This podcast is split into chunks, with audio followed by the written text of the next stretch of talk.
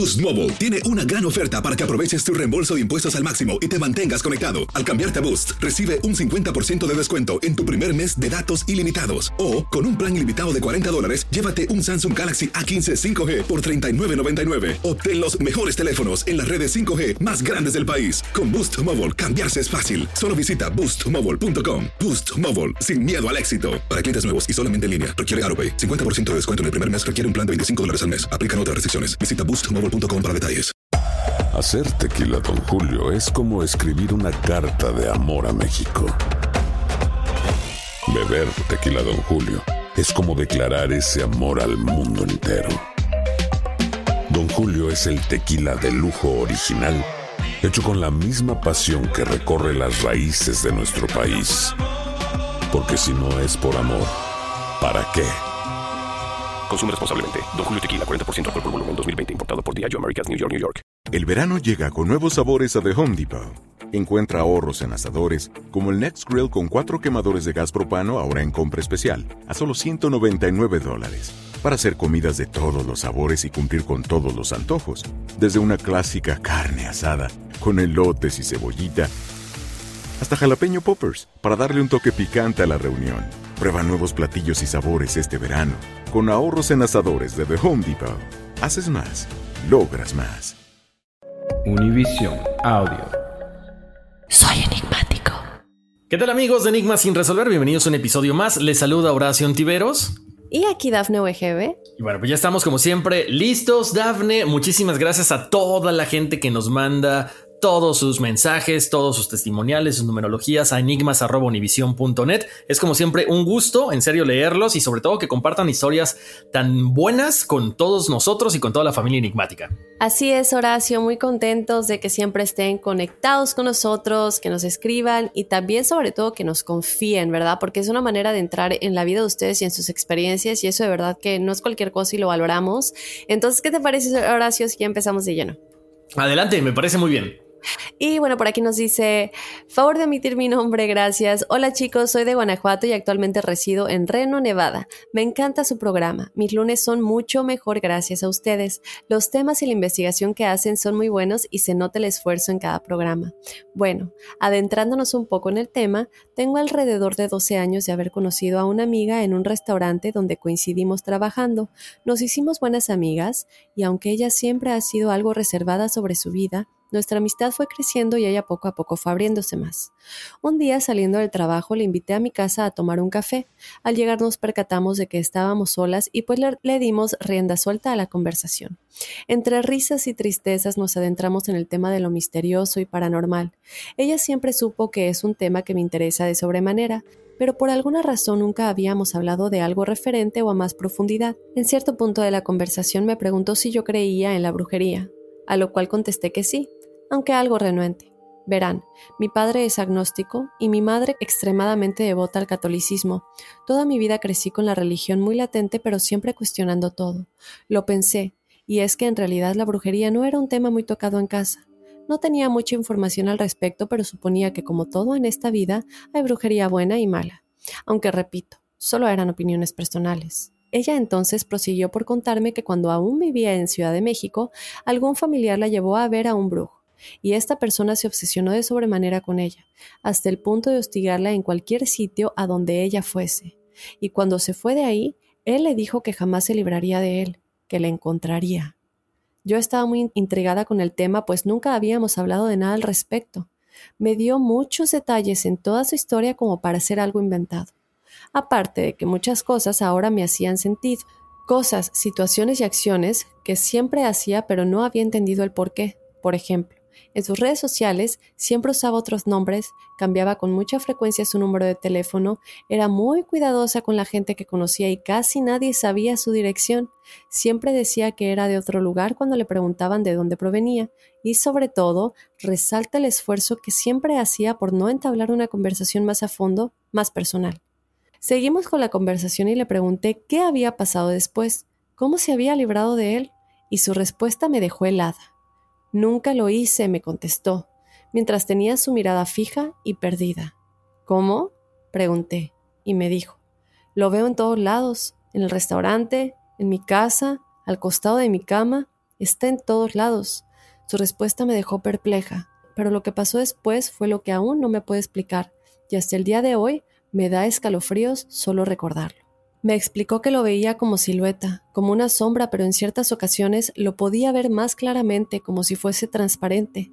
Cuando ella me estaba explicando todo esto con lujo de detalles, yo podía ver su cara desfigurándose, sus ojos cambiaron y, y se tornaron muy grandes, su mirada era otra, podía percatarme de cómo cambiaba su color de piel, sus cejas y la estructura de su rostro eran completamente diferentes.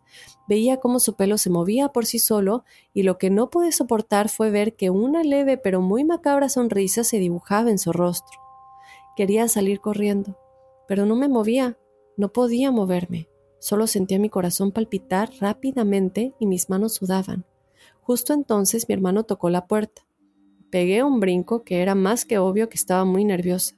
Abrí y él me vio dijo. ¿Todo bien? Le dije, sí, qué bueno que llegaste. Los dejé platicando un minuto mientras fingí ir al baño a tranquilizarme un poco. Cuando regresé cambiamos la conversación y no volvimos a hablar del tema hasta unos meses después que me atreví a explicarle lo que había visto. Ella me dio una sonrisa desganada y me dijo, ahora todo tiene sentido, por eso estabas así, te veías muy incómoda, pálida y tus ojos mostraban miedo. Pero no te preocupes, él solo está si yo estoy. Quedé atónita. A pesar de haber tenido algunas experiencias paranormales bastante fuertes anteriormente, eso cambió por completo mi perspectiva hacia la brujería y lo oculto.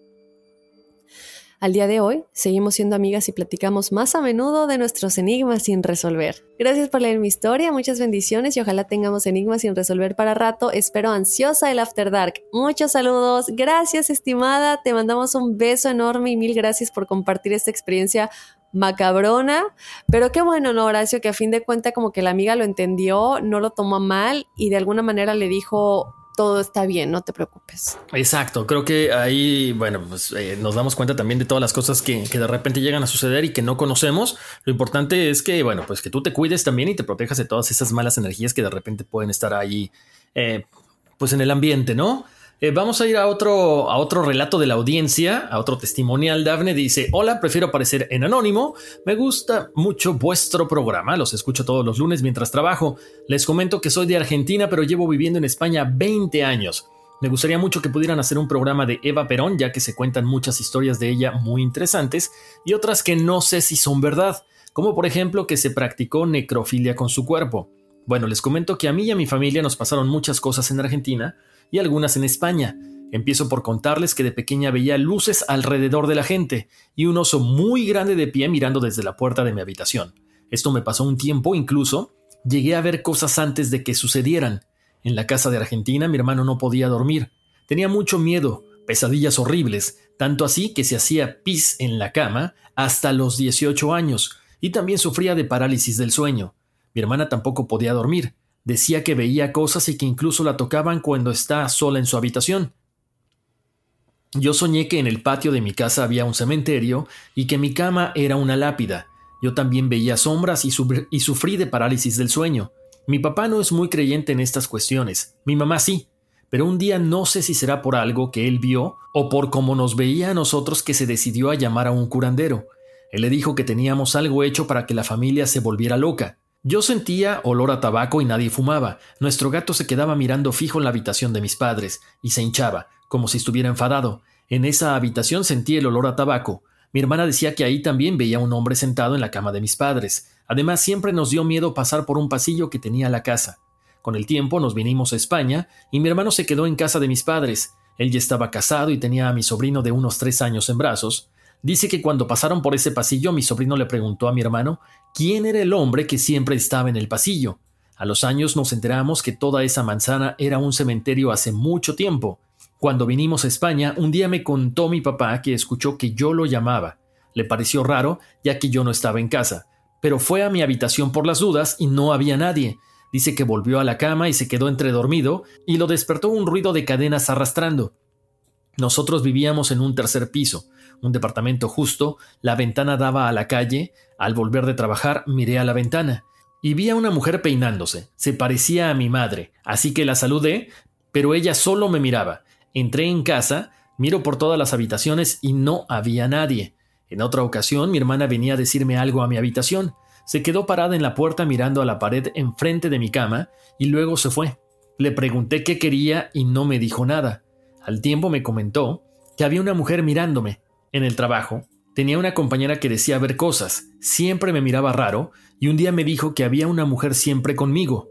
Luego en otro trabajo mi jefa me dijo lo mismo, viene una mujer siempre contigo. Esto me llamó mucho la atención, ya que ninguna de estas personas sabía lo de la mujer ni se conocían. Yo notaba que siempre había alguien conmigo. Me daba miedo hasta que dejé de sentirla. En fin, como verán, nos pasaron muchas cosas y aún tengo más, pero sería muy largo. Jajaja, ya les mandaré la segunda parte con vuestro permiso. Dejé de tener parálisis del sueño por suerte, y no sé por qué casi siempre me despierto a las 3 de la mañana.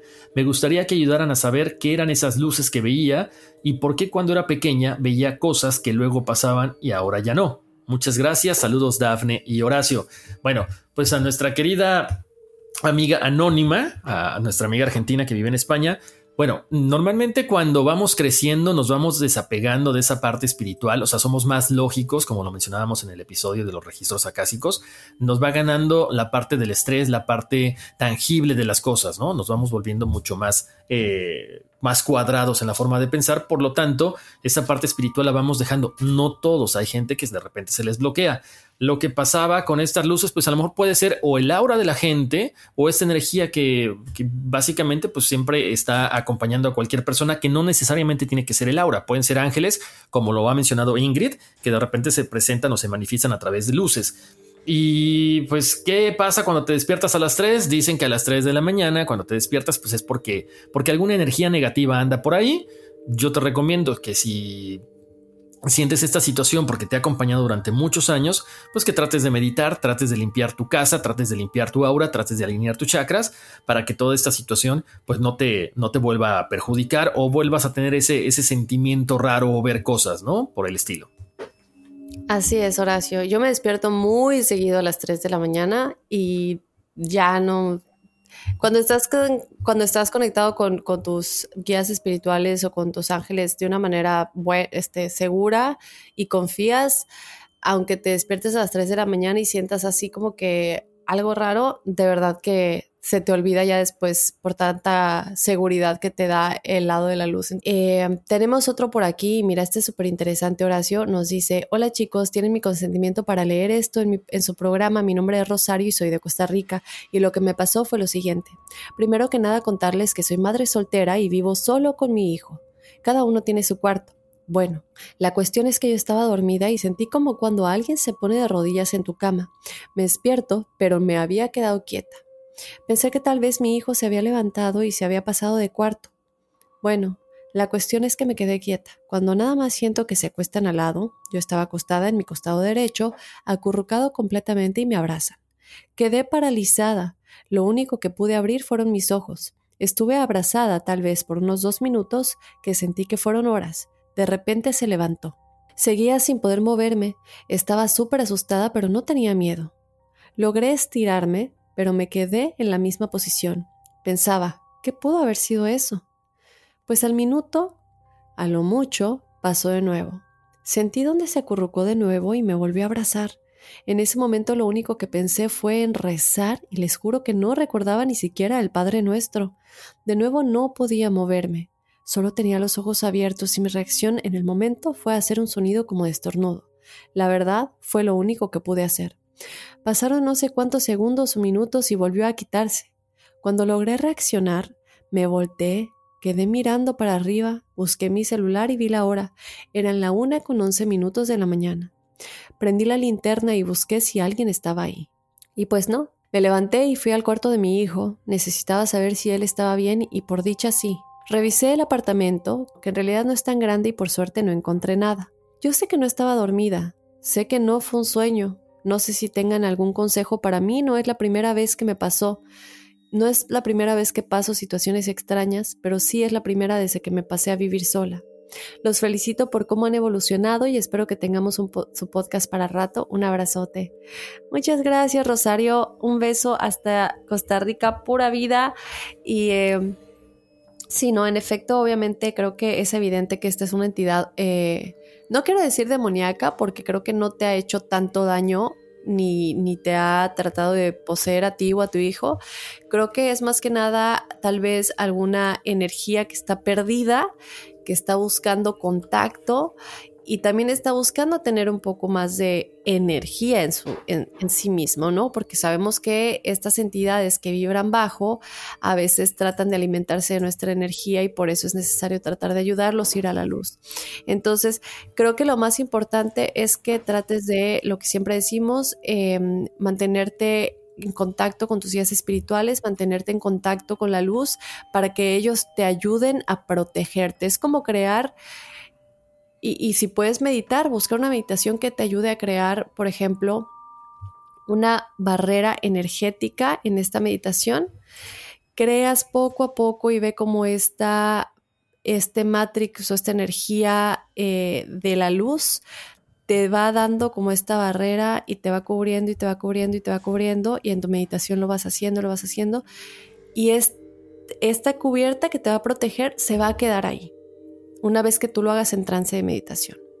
Entonces, te recomiendo hacer ese tipo de meditaciones. Yo le hice alguna vez, no recuerdo el nombre, voy a tratar de encontrarla. Creo que funciona demasiado porque realmente es una cubierta energética que te va a ayudar a protegerte de todo eso independientemente de que sigas en contacto con tus ángeles, con tus guías espirituales, con cualquier energía en la que tú creas de bien, de la luz y obviamente, y está de más decirlo, ya lo hemos dicho, rezar y pedir porque esta alma vaya a la luz. Efectivamente, Daphne, creo que es la, mejor sugerencia que le puedes hacer y vas a ver que los resultados son inmediatos.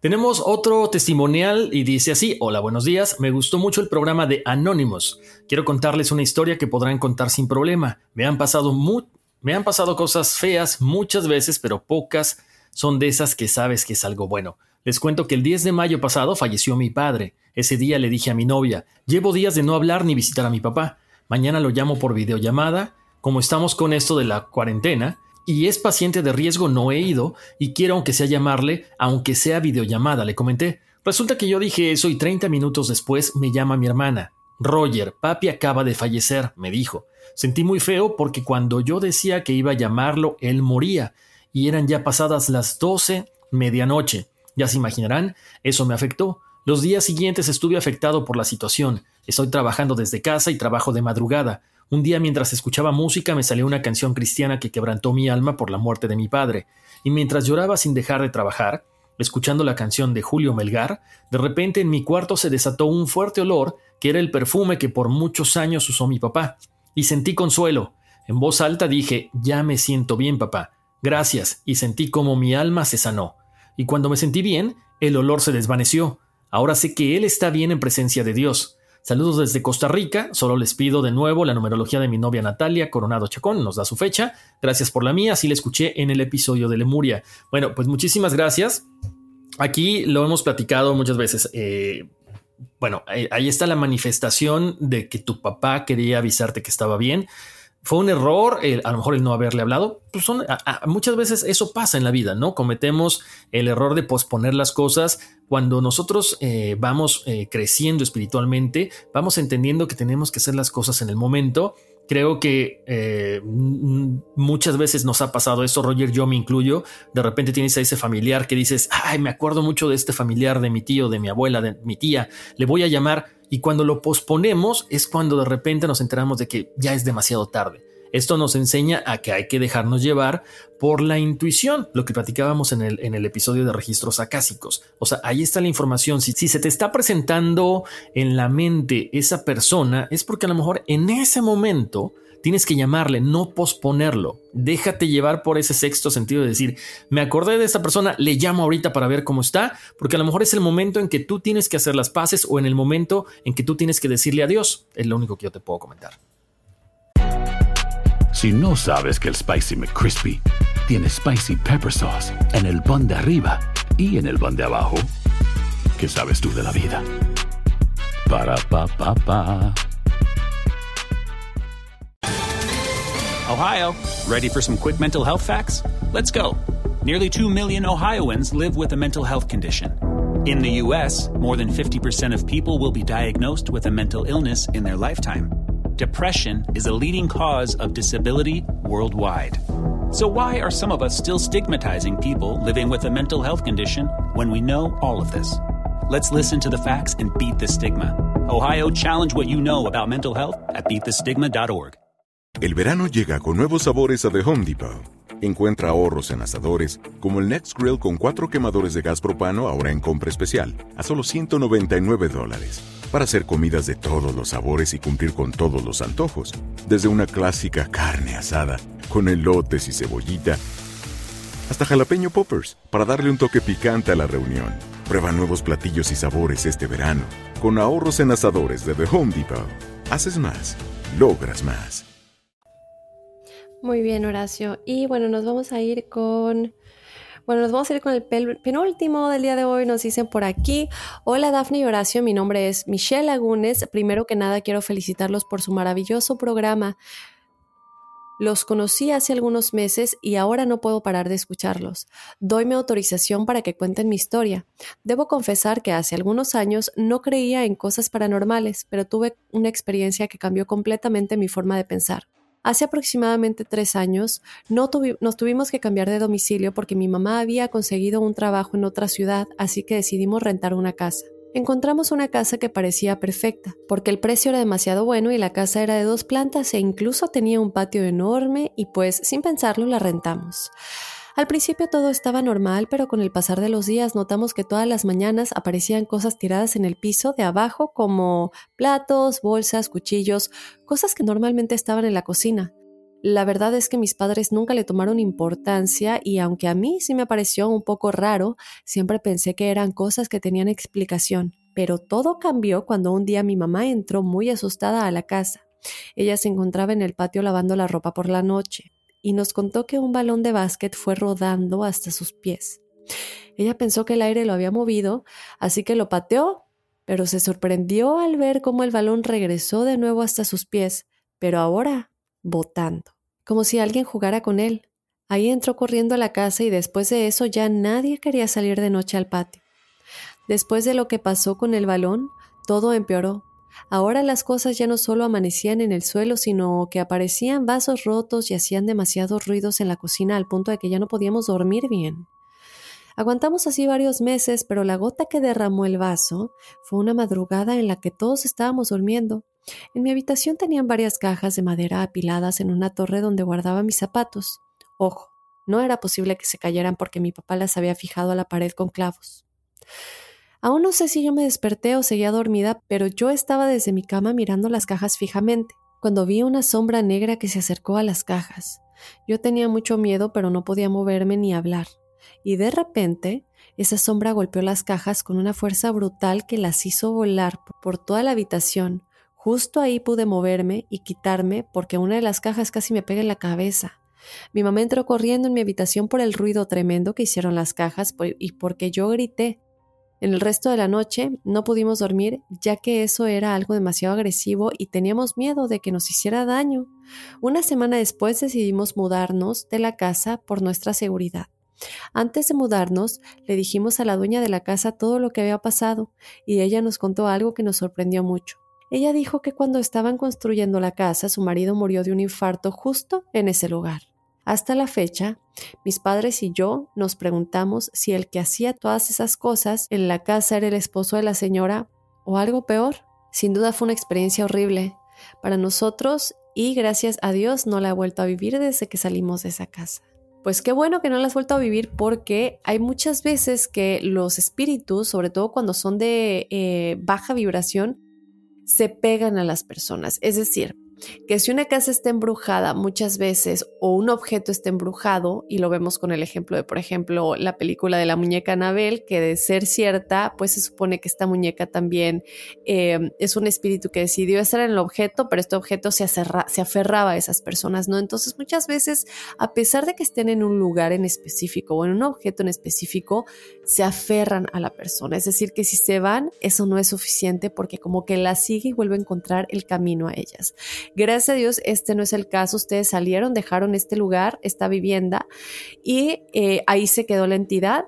Obviamente yo hubiera recomendado que pues antes de irse le dejaran buenas vibras al lugar, buenos pensamientos, tal vez agua bendita o lo que sea que ustedes eh, represente luz o una mejoría para cualquier entidad que esté ahí, ¿no? Porque sea de más baja vibración que otros espíritus o no, pues tal vez también sería bueno darle un poquito de libertad en el aspecto de decir, trata de ir a la luz. No es seguro que lo vaya a hacer, pero tú pusiste de tu parte. Tal cual, Dafne. Creo que eh, aquí, aquí aprendemos porque son muchas veces muy reiterados los comentarios, Daphne, en los testimoniales de que siempre que llegan a un lugar hay estas energías. Antes de mudarnos, antes de empezar a, cambiar los muebles y demás, hagamos una limpia para que la energía de ese lugar, tú lo comentabas alguna vez con las cosas de segunda mano. ¿Qué pasa? Hay que limpiarlas. ¿Qué pasa cuando llegamos a una casa que estaba recién habitada por alguien que no sabemos? No sabemos qué energías había ahí. Entonces, lo más recomendable, limpiar la casa y después empezamos la mudanza. Tenemos el último testimonial de este día. Dice, hola Dafne y Horacio, llevo tiempo escuchándolos y me encanta su programa, aunque debo confesarles que algunas veces los dejo de escuchar porque no puedo dormir en las noches. bueno, primero que nada les doy la autorización para compartir mi relato, aunque me gustaría quedar anónima. Soy la hermana de en medio de cinco hijos. El número dos, mi hermano, nació en silla de ruedas por lo cual le dijeron a mi mamá que ya no tuviera hijos debido a que podían nacer con la misma condición. La siguiente en nacer, la siguiente en nacer fui yo. Me dice mi mamá que siempre en el embarazo estuvo nerviosa y estresada por el miedo de que naciera igual. Por fortuna no fue así. Pero siempre he estado mal de mis emociones y soy muy miedosa a todo. Por esa cuestión dejo de escucharlos por días. Cuando mi hermano estaba pequeño, mi mamá me cuenta que le pidió a las ánimas santas que le dieran una señal de que ellas existían, y dejó la veladora prendida toda la noche. A las tres exactamente dice que mi hermano empezó a llorar, y cuando se levantó, a ir por él, la veladora estaba apagada, lo cual se le hizo raro porque no había corriente de aire alguno, lo cual no tomó importancia. Y no la prendió y se fue a dormir. A las cinco de la mañana mi hermano volvió a llorar. Mi madre fue a verlo y la veladora estaba nuevamente prendida. Me dice que jamás volvió a dudar de eso. Desgraciadamente mi hermano falleció hace tiempo, y yo recuerdo que cuando estaba pequeña soñaba muy frecuentemente que jugaba con él en un supermercado en un carrito del mandado y de repente él estaba arriba y a mí se me soltaba y lo atropellaron y debido a eso él quedó en esa situación. Después de que él falleciera lo volví a soñar exactamente el mismo sueño dos veces y me levantaba con mucha tristeza al pensar que fue mi culpa su situación, lo cual no tiene sentido debido a que él era mayor que yo. Nunca supe explicarme ese sueño y no me gusta contárselo a nadie. Perdón por mi correo tan largo. Les mando saludos y mucho éxito desde México. Bueno, mi querida Anónima, aquí podemos hablar de que es una representación de, una vida pasada, a lo mejor eh, en otra vida, efectivamente fueron hermanos y pasó esta situación tú lo dejaste caer, eh, pero ya, o sea, no podemos aferrarnos a cosas que ya pasaron. Acuérdense, hemos platicado, hemos platicado mucho acerca de estos contratos, de estas situaciones que vivimos, con estas almas con las que venimos, con familia, con amigos, con colegas de trabajo y demás. A lo mejor es eh, una manifestación, una de tu subconsciente o literalmente un recuerdo de una vida pasada. Aquí lo importante es como tú dices, o sea, es imposible porque él en, esta, en este plano, él fue tu hermano mayor, pero quizá puedes tratar de sanar esa situación porque cuando se nos presenta algo que no entendemos es para que sanemos, es para que tratemos de eh, dar como que por muerte esta situación y seguir adelante. ¿Por qué? Porque nos está afectando. Yo te recomiendo que, bueno, trates de, entablar una relación eh, a través de la meditación con tu hermano y pidas que si en su momento hubo algo que hiciste, eh, que cometiste un error con él, bueno, pues que quede sanado y que quede eh, olvidado, ¿no? Para que tú sigas y él también siga adelante. Exacto, Horacio, me encanta lo que comentas y, como dices, no lo más importante es sanar ambos lados, pero no puedes ayudar a nadie más o, tratar de sanar a alguien más si primero no sanas lo que está dentro de ti. Y chicos, de verdad queremos escuchar sus historias, por favor síganos escribiendo, nos encanta que nos escriban, nos encanta leerlas, de verdad que cuando estamos no solamente aquí platicando con ustedes, ya saben y lo hemos dicho, aprendemos mucho de escuchar todo lo que ustedes nos tienen que contar. Nos llegaba un correo que decía, ay, es que cada vez que este, escucho lo que está pasando, estoy levantando mi mano y estoy levantando mi mano. Yo quiero comentar. Entonces, eso nos encanta porque de alguna manera sabemos que están eh, realmente prestando atención activamente a lo que está sucediendo y tienen muchos puntos de vista de los cuales queremos escuchar. Así que síganos en las redes sociales. Estamos como Enigmas sin resolver en Facebook e Instagram y también muy pendientes porque todas esas levantaditas de mano y comentarios ya van a poder ser más directas en Enigmas sin resolver After Dark. Efectivamente, y bueno, pues si ustedes nos quieren escribir todos sus testimoniales, lo pueden hacer enigmas.univision.net. Ahí nos dicen si quieren que sea anónimo o quieren poner eh, su nombre, por supuesto, y lo vamos a leer con muchísimo gusto. Oye, por cierto, saludos para nuestra amiga Josie3H ahí en Instagram y a la abuelita que nos mandaron una foto. Por cierto, eh, Daphne, siéntanse con la libertad de, etiquetarnos cuando están ahí escuchando Enigmas sin resolver. Nos encanta ver cómo están ahí en familia, con sus amigos, en el trabajo, en todos lados. Así que, bueno, en nuestras redes sociales para que, para que sepamos que, que la familia enigmática cada vez está creciendo más, ¿no? Sí, que nos etiqueten y luego podemos hacer como un collage de todos los enigmáticos que nos mandaron sus fotos, ¿no? Con el hashtag soy enigmático. Efectivamente. Bueno, Dafne, vámonos, que aquí espantan. Uy, sí. Soy enigmático. Hay gente a la que le encanta el McCrispy y hay gente que nunca ha probado el McCrispy. Pero todavía no conocemos a nadie que lo haya probado y no le guste. Para pa pa pa. Protect your dream home with American Family Insurance. And you can weather any storm. You'll also save up to 25% by bundling home, auto, and life. American Family Insurance. Get a quote. Find an agent at amfam.com. Products not available in every state. Discounts may not apply to all coverages on an auto or home policy. Discounts do not apply to life insurance policies. Visit amfam.com to learn how discounts may apply to you. American Family Mutual Insurance Company SI and its operating companies American Family Life Insurance Company 6000 American Parkway, Madison, Wisconsin. El verano llega con nuevos sabores a The Home Depot.